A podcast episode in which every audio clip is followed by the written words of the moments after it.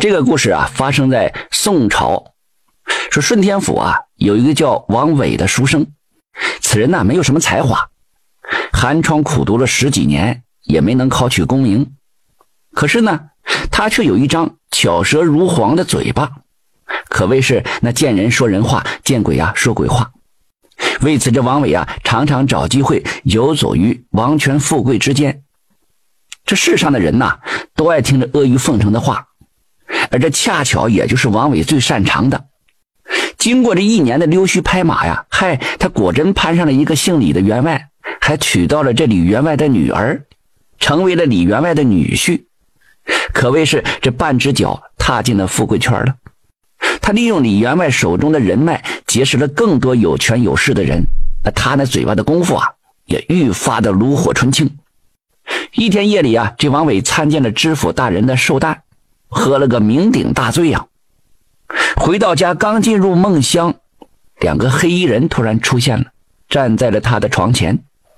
那两个黑衣人身穿着官服，头戴着官帽，一个手持着黑色锁链，一个手持着白色文书。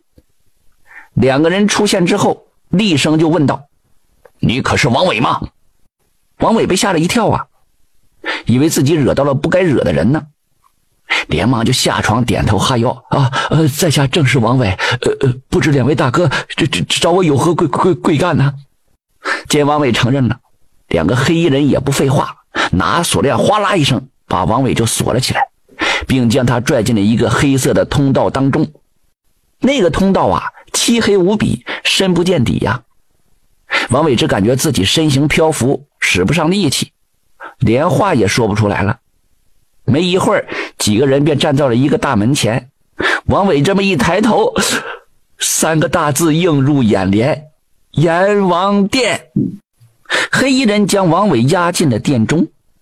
此时，阎王爷正端坐在堂前，身边有判官相陪着，翻阅着生死簿呢。黑衣人将这锁链取下来之后，王伟顿时觉得，嗯，轻松不少，立马跪在堂下直呼冤枉啊！阎王爷一抬头，怒目圆睁，一拍桌板：“王伟，你可知罪？”哈！王伟是一头雾水，自己这一没作奸犯科，二没奸淫掳掠，何罪之有啊？可他还得开口啊！小人的确有罪，阎王爷英明神武，好让小人知道所犯何罪呀！我呀，我我咋的了？我呀！阎王爷就告诉王伟了。他在这阳间整日溜须拍马、阿谀奉承，导致阳间官场乌烟瘴气，无人努力，只想巴结高官，一飞冲天。这听了阎王爷的话，这王伟一时间也不知道作何解释了。阎王爷也不废话，下令把这王伟打入拔舌狱，生生世世受这拔舌之痛。这王伟一听也大吃一惊啊，慌忙就辩解了：“啊，阎王爷请息怒，在人世并非我愿意溜须拍马呀。”而是世人多爱听这奉承之言，这才喜欢溜须拍马呀。那如他们都像您这样铁面无私、严肃公正，我自然就不会拍了呀。何况我并未做过伤天害理之事，我就是多说了几句话呀，怎么就把我折呀？这个马屁拍的丝毫不留痕迹，众人是面面相觑。阎王爷听了之后啊，怒气全无，喜笑颜开了。他就命那身边的判官仔细翻阅着生死簿，查查看看有没有任何犯奸作科的事情。